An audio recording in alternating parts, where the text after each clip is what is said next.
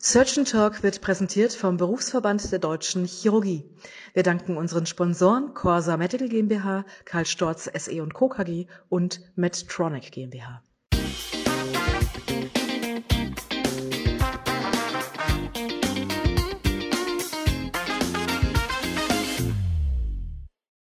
Hallo und herzlich willkommen zu einer neuen Ausgabe von Surgeon Talk, der chirurgische Podcast rund um alles, was spannend und aktuell in der Chirurgie ist. Mein Name ist Stefan Freis aus Bremen und mein heutiger Gesprächspartner ist Professor Dr. Stefan Benz. Wir wollen sprechen über das Thema Hemikolektomie rechts mit CME. Ist das jetzt der neue Standard? Ich will ganz kurz Professor Benz vorstellen für diejenigen von euch, die ihn nicht kennen. Er ist Chefarzt der Klinik für Allgemein, Viszeral, Thorax und Kinderchirurgie am Klinikum Sindelfingen-Böblingen am Standort in Böblingen und ist dort auch ärztlicher Direktor. Er hat in Tübingen seine Ausbildung bekommen, in Rostock und Freiburg sich weiter äh, zum Chefarzt vorbereitet und sein klinischer Schwerpunkt ist die onkologische Viszeralchirurgie. Er beschäftigt sich wissenschaftlich seit 2005 mit den operativen Verfahren der Kolonkarzinomchirurgie und ist sozusagen für uns der ideale Gesprächspartner zu diesem neuen Thema. Professor Benz ist gleichzeitig auch noch Vorsitzender und Mitbegründer der deutschen äh, Arbeitsgemeinschaft der deutschen Darmkrebszentren, der ADDZ, und ist zweiter Vorsitzender der Arbeitsgemeinschaft deutscher Tumorzentren. Mein lieber Stefan, herzlich willkommen zu unserem Surgeon Talk. Wir wollen eben darüber sprechen, was ist eigentlich CME? Wie ändert sich jetzt unsere Kolonchirurgie mit dieser neuen Technik? Ja, lieber Stefan, vielen Dank für die Einladung zu diesem Podcast. Ist äh, für mich ein Novum und äh, da ich ein großer Podcast-Fan bin, bin ich ja natürlich äh, dieser Einladung sehr gern nachgekommen. Ja, wie ändert sich die Technik? Die, die CME ist eine, im Prinzip eine Erweiterung der, der bisherigen äh, Hemikolektomie in der Weise, dass wirklich nicht nur das gefühlte, sondern wirklich das anatomisch gesamte Lymphabflussgebiet des rechten Hemikolons entfernt wird und gleichzeitig die faszialen Umhüllungen dieses Lymphabflussgebietes ähm, auch also respektiert und eben in toto ähm, mit resiziert wird. Das ist eigentlich der Kernpunkt. Das Problem dabei ist, dass die zentralen Anteile dieses Lymphabflussgebietes in einer anatomisch heiklen Region liegen, nämlich an der Mesenterialwurzel beziehungsweise vor dem Pankreas oder im Pankreasunterrand äh, äh, liegend. Auch die Verklebungen des, äh, der Magenmesos, des Mesogastriums mit dem Mesokolon bereitet oft anatomische äh, Schwierigkeiten oder Orientierungsschwierigkeiten während der Operation. Und deshalb ist die CME, wenn sie richtig ausgeführt wird, doch eine erheblich komplexere Operation als die frühere Standard-Hemikolektomie. Äh, Weil auch wenn sie vielleicht in, Anf in, Anführungsstrichen nur vielleicht ein Drittel mehr Meso mitresiziert, als das früher äh, der Fall war. Ich habe ja, hab ja genauso wie du die Kolonchirurgie gelernt als Assistent. Wir haben dann die ersten Erfahrungen machen dürfen und haben so in, in, in Schritten mitoperieren gelernt. Äh, die entscheidenden Schritte hat immer der Oberarzt gemacht und dann irgendwann wurden wir selber Oberarzt und dann hat man es auch neu entdeckt. Wir sind auch die Generation, die die TME miterlebt hat, also die totale mesorektale Exzision beim Rektumkarzinom da war es ja dann so, dass die alten Oberärzte sagten, ach, dummes Zeug, das haben wir ja eh immer schon so gemacht. Ähm, das war äh, immer sehr interessant und spaßig, weil es eigentlich nicht stimmte, weil meistens bei der PME doch äh, sehr viel sanfter operiert wurde. Wir haben die Hüllfaszien im Rektum, äh, im, im, im, im kleinen Becken belassen und die Sakralnerven eben geschont. Wie ist das jetzt mit der CME? Ist das auch so eine Geschichte, dass die alten Oberärzte oder wir dann sagen, ach, das haben wir doch immer schon so gemacht? Oder ist es wirklich eine neue Operation? Also es ist sicher eine neue Operation im Vergleich zu dem, wie es früher gelehrt wurde und auch ähm, äh, landläufig in, den, sag mal, in 99 Prozent der Kliniken durchgeführt wurde. Das ist auch relativ einfach zu erkennen. Also bei einer CME liegt die Vena mesenterica superior über eine Strecke von circa 8 cm oder so, oder vielleicht auch mal 6 cm frei. Und wenn die nicht frei liegt, dann ist es halt keine CME. Natürlich, früher hat man immer gesagt, naja, das ist jetzt, das gab es praktisch bei jeder Operation. Äh, ich modifiziere das, ähm, ist ein bisschen eine modifizierte CME oder eine modifizierte CME oder eine modifizierte totale Thyroidektomie oder sonst irgend sowas.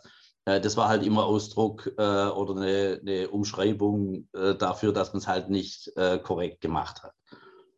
Ja. Woran, die CME, ja. ja, Entschuldige. Die, die CME gab sicher, das haben wir nicht als Konzept, aber es gab sicher Leute, die das so gemacht haben. Es gab auch ähm, OP-Lehren, ähm, in denen das so äh, beschrieben wurde. Mhm. Aber es, es, hat halt keiner ernst genommen. Es hat halt keiner gemacht. Wie ist man denn letztlich jetzt darauf gekommen, dieses neue Verfahren nach, ich möchte mal sagen, 100 Jahren Kolonchirurgie zu beschreiben und zu präzisieren? Was war der Hintergrund? Warum, warum ist es dazu gekommen? Also an sich ist das eine, ähm, also wenn man die, die Chirurgie, wenn man die TME vielleicht kennt und wenn man sagt, man orientiert sich an diesen Schichten, orientiert sich an den Gefäßen und verfolgt die nach zentral, dann ist die CME eigentlich eine selbsterklärende Operation. Ja. Aber man muss sich natürlich jetzt in der Entwicklung, und Professor Hohenberger war ja derjenige, der die äh, CME als Konzept eben beschrieben hat. Und das ist eben das große, große Verdienst. Ähm, der hat sich dann einfach die Zeit genommen und hat gesagt, ähm, und hatte natürlich die operative Expertise bis an die Mesenterialwurzel ähm, äh, zu präparieren. Und äh, dann ist es letztendlich, wird einem das, fällt es einem wie Schuppen ähm, von den Augen, wenn man das ein paar Mal selbst gemacht hat. Also das ist, äh, ja, ja, also ich, ich verstehe, was du meinst. Ich, ich habe immer das Gefühl, äh, die CME funktioniert sehr gut bei schlanken Patienten. Äh, bei allzu schlanken Patienten ist es wieder gefährlich, weil die Trennschichten dann so fein sind, dass man mhm. sich auch verhaspeln kann. Aber es gibt auch in meinen Augen den idealen Patienten für eine TME, wo man sagt, mhm. Mensch, das läuft einfach so blutfrei und man trennt wirklich die Schichten stumpf voneinander und, und fällt dort hinein, insbesondere wenn man es minimalinvasiv macht weil dann der Gasdruck auch zur Präparation beiträgt, äh, sodass ja, es in meinen Augen schon einen Patienten gibt, der ideal dafür ist. Ich komme tatsächlich jetzt von einer äh, onkologischen, laparoskopischen erweiterten Hemikolektomie rechts äh, bei einem äh, Flexurenkarzinom bei einer fürchterlich adipösen Patientin und wir haben uns richtig schwer getan, mhm. weil ähm, wir es dann laparoskopisch, haben wir nachher es, es konvertiert äh, für die Präparatbergung und der mhm. Bergeschnitt ist etwas größer geworden als üblich, weil einfach die Adipositas so behindernd war. Ja. Ist die CME bei jedem Patienten durchführbar? Also die CME an sich ist praktisch bei jedem äh, Patienten technisch durchführbar. Also da fallen mir jetzt nicht viele Situationen ein, wo es ähm, nicht geht. Ähm, im laparoskopisch, robotisch gibt es natürlich Situationen, Verwachsungssituationen, auch eine Adipositas-Situation. Es gibt ja diese embryonalen Verwachsungen, wo das äh, Omentum auf der Vorderfläche äh, des, der Mesenterialwurzel breitflächig äh, klebt. Da kann es extrem schwierig sein. Aber offen, also wenn man sagt, man konvertiert, weil man eine CME machen will, weil man es für äh, onkologisch äh, richtig hält und ich würde mich, sagen wir mal, so einer Linie anschließen, ähm, dann glaube ich, kann man es praktisch immer machen.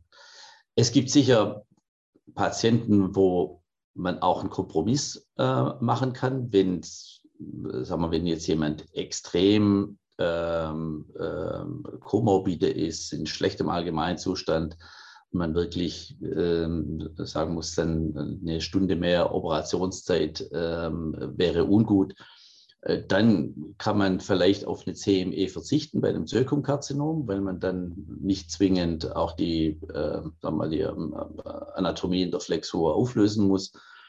Dann sollte man es aber auf jeden Fall laparoskopisch machen. Dann sollte ja. man laparoskopisch operieren ähm, mit einer, das was man heute als D2-Lymphadenektomie ähm, äh, bezeichnen würde. Ähm, genau, aber ähm, sagen wir, für eine, für eine offene, schnelle Operation gibt es eigentlich keine Indikation mehr nach ja, ja. Woran, woran erkennt man jetzt, ob die CME richtig gemacht wurde oder nicht? Ist der Pathologe hier wieder unser Gradmesser oder Schiedsrichter, so wie bei der TME auch, wo er ja. über die Präparatqualität befindet? Also das ist ein bisschen schwieriger als bei der TME, muss man sagen. Äh, man sieht es am Präparat schon an und äh, unsere Arbeitsgruppe hat eine Klassifikation äh, publiziert, eine äh, entsprechende. Ähm, da kann man das, äh, das gute CME-Präparat erkennt man daran, dass dieses, ähm, dieses peritoneale Fenster, das äh, eingerahmt wird von den ähm, iliokonischen Gefäßen und von den Colica-Media-Gefäßen, dass das komplett äh, geschlossen ist. Also dass, dass dieses Fenster einen kompletten Rahmen hat, insbesondere nach medial, dort wo die, das Lymphadenektomiepräparat des, ähm, äh, der Mysterialwurzel äh, entnommen wird. Dann, genau, wenn, wenn man das sieht und das Präparat ähm, intakt ist, also jetzt die, die, äh, Peritoneal, das Peritoneum und hinten die Faste nicht verletzt ist, dann ist es ein, ein CME-Präparat, das wird in unserer Klassifikation Typ 0 und wenn eben keine Läsionen sind, Typ 0a, äh, solches bezeichnet werden. Ja man sieht es aber, um, um, das vielleicht noch abzuschließen, man sieht es eigentlich am besten, wenn man beides hat, einen Blick aufs Präparat und einen Blick in den Situs. Ja. Ja also, du bist ja nun ja. sozusagen mit der Urheber dieser Bewegung in Deutschland und äh, alles läuft so ein bisschen über dich und Du hältst die Grundsatzvorträge zu dem Thema. Wie ist deine Erfahrung in eurer Arbeitsgruppe jetzt mit dem Thema Ausbeute an Lymphknoten? Ist das mehr geworden? Ja, also wir haben ja eine, eine große Studie zu diesem Thema gemacht.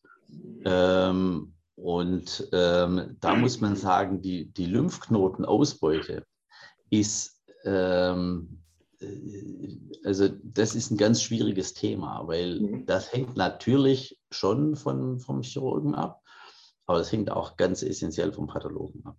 Ja. Und zwar in, zu einem Faktor vielleicht zwischen zwei und drei.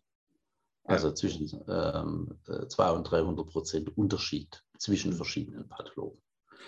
Ins, insofern ähm, äh, ist das, äh, sag mal, was die absoluten an, äh, Zahlen angeht, schwierig. In unserer Studie, da war, hat die Pathologie äh, die Frau Tannapfel im Institut in Bochum gemacht.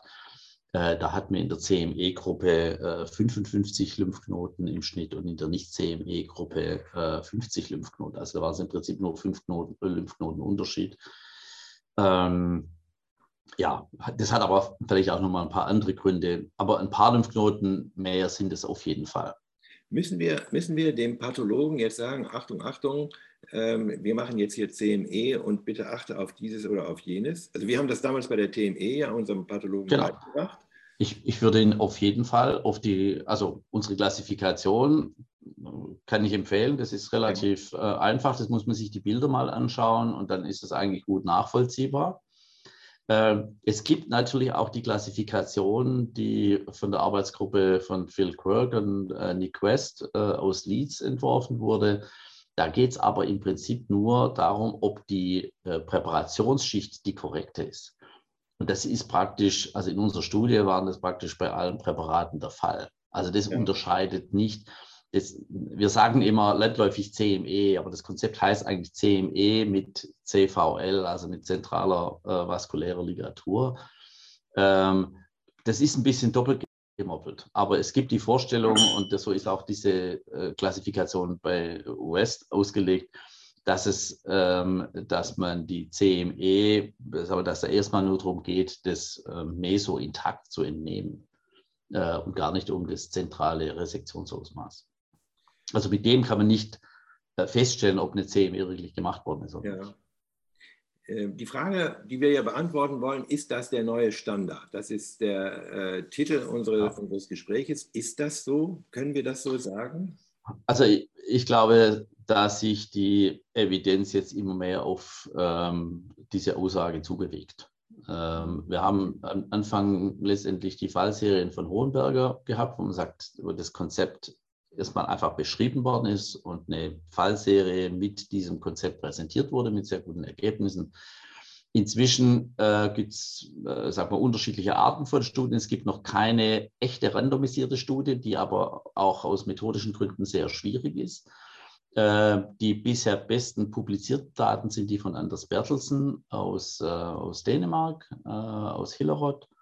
Mm, die haben äh, fünf, äh, vier Krankenhäuser verglichen, eine, die CME, ein Krankenhaus, das CME gemacht hat, drei Krankenhäuser, die keine CME gemacht äh, haben und von diesen Patienten ein hundertprozentiges Follow-up mit dem kompletten Register. Also sind keine Patienten äh, verloren gegangen. Und da sieht man ähm, äh, deutlich weniger, also eine Halbierung der Rezidive im Stadium 3, ähm, was natürlich schon ein Wort ist. Und ähm, wir haben jetzt gerade unsere Ergebnisse ähm, aus Deutschland der Resektatstudie vorgestellt.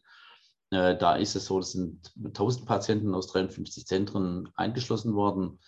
Ähm, und wir sehen äh, auch eben vor allem im Stadium 3 einen Effekt, in anderen Stadien eigentlich nicht, aber im Stadium 3 sehen wir 10 Prozent Verbesserung im Gesamtüberleben, mhm. ähm, was natürlich auch schon ein Wort ist, ohne dass sich die äh, Gesamtmorbidität groß unterscheidet. Wir hatten, sagen wir so einen grenzwertig, aber nicht eben nicht signifikanten Unterschied, was Anastomoseninsuffizienzen angeht, bei aber auf niedrigem Niveau, sowas wie 1,6 gegen 3,4 Prozent, aber eben nicht äh, äh, signifikant.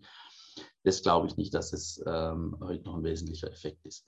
Mhm. Aber wenn man das sieht, eine Verbesserung im Stadium 3 und wir können eben die, ähm, äh, das, Sta das Stadium präoperativ nicht äh, definieren. Das ist einfach, äh, gibt keine Methode dafür äh, und keinen Unterschied in der Morbidität. Dann muss man einfach sagen, dass man jedem Patienten äh, diese, diese Operation anbieten sollte. Ja, das ist genau meine Frage schon vorweggenommen. Natürlich bei jedem Stadium, auch beim T1, äh, SM2, Polyp abgetragen. Da ist, ähm, da ist natürlich die Wahrscheinlichkeit geringer, dass ein Stadium 3 äh, vorliegt, aber ein T1 schützt vor einem Stadium 3 leider nicht, gerade im rechten Kolon. Genau. Da können, genau. Da, ich habe T1, SM1, N1 gesehen. Ja, ja. Also das, was ähm, ich gerade operiert habe, ist nämlich genau so. T1 ja. N2 gewesen und dann war das Piecemeal-Technik und deshalb ist es dann ja. so gelaufen. Äh, ich bin mal sehr gespannt, was wir dann finden. Wo lerne ich das? Was, was, also ich habe jetzt, ich habe einen gewissen Weg, wie ich es gelernt habe, aber wie würdest du sagen, geht es heute Schneeballprinzip? Macht man Kurse? Kommt man zu dir? Äh, erzähl mal so ein bisschen, wie wir heute das Thema also, in den Mann bringen. Wir, wir haben ja aus diesem Grund, weil es eben äh, schwierig ist, also vorneweg, man muss es sich wirklich äh, von der Theorie her, von der Pike auf äh, beibringen. Es ist extrem wichtig, dass man die Anatomie ähm, richtig versteht. Also man kann dabei nicht auf seine ähm, Anatomie aus dem Prep-Kurs ja. bauen. Man muss sich das wirklich nochmal angucken. Und wir haben ähm, praktisch um die CME in Deutschland äh, sicher zu etablieren eine Arbeitsgruppe äh, gegründet. Wir haben uns in Kiel zum ersten Mal äh, getroffen. Oder eigentlich, aber das war sozusagen der, die Initialzündung dann und haben gemeinsam ähm, Körperspender operiert. Ja, äh, Kilo, Wedel. Wedel, der dortige Leitung, äh, Leiter, hat es äh, angeboten. Es war ein wirklich äh, äh, sehr, äh, sehr eindrückliches Erlebnis für alle. Alle von uns dachten, sie machen, sie machen CME. Und es war sehr viel, es war natürlich sehr viel schwieriger als gedacht. Und wir haben dann ähm, eine Methode entwickelt, sehr viel äh, das Open Book Modell als, äh, als Anschauungsmaterial entwickelt, ein Buch geschrieben in der Zwischenzeit, um das ähm, darzustellen. Und wir machen zweimal im Jahr Kurse, an denen man entsprechend auch teilnehmen kann. Äh, die sind allerdings immer ausgebucht, muss man sagen. Aber ja. ja. Also ich habe auch einen Oberarzt hingeschickt. Ich kann nur jedem sagen, äh, das lohnt sich. Der hat erstens auch die Anatomie neu gelernt war mhm. selber überrascht. Ähm, das war ähm, ein echter Augenöffner.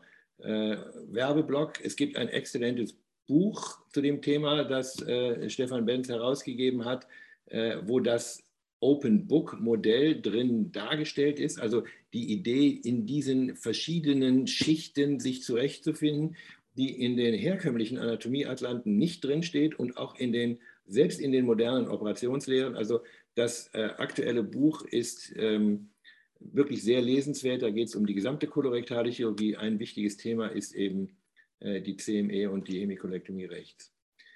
Lieber Stefan, die Zeit geht schneller, als wir denken. Das ist jedes das Mal. Das ist so, ja. Mhm. Podcast. Hast du noch eine Take-Home-Message für diejenigen, die das noch nicht kennen und lernen wollen? Komplette mesokolonische Exzision? Ja, auf jeden Fall lesen, Videos schauen und ähm, Sie können sehr gern auch äh, meinen YouTube-Kanal konsultieren. Da sind auch einige Videos, äh, auch nochmal Erklärung, Open Book Modell äh, drin. Sich damit beschäftigen. Dedication ja. ist das Schlüsselwort für die CME. Ja. Nicht viel operieren, aber mit Hirn und Verstand und Vorkenntnis. Wunderbar, das ist ein wunderbares Schlusswort. Äh, ganz, ganz herzlichen Dank fürs Zuhören. Das war's für heute von Surgeon Talk, dem chirurgischen Podcast. Schreibt uns eure Meinung zu diesem Thema auf www.surgeontalk in einem Wort.de. Ich bedanke mich fürs Zuhören und freue mich jetzt schon auf die nächste Ausgabe von Surgeon Talk zusammen mit euch. Euer Stefan Freis aus Bremen und wir hören uns sicher wieder. Ganz herzlichen Gruß. Vielen Dank, Stefan. Ja, sehr gerne, Frau Stefan.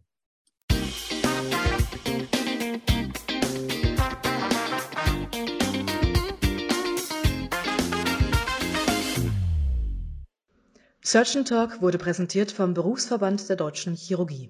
Vielen Dank an unsere Sponsoren Corsa Medical GmbH, Karl Storz SE Co. KG und Medtronic GmbH.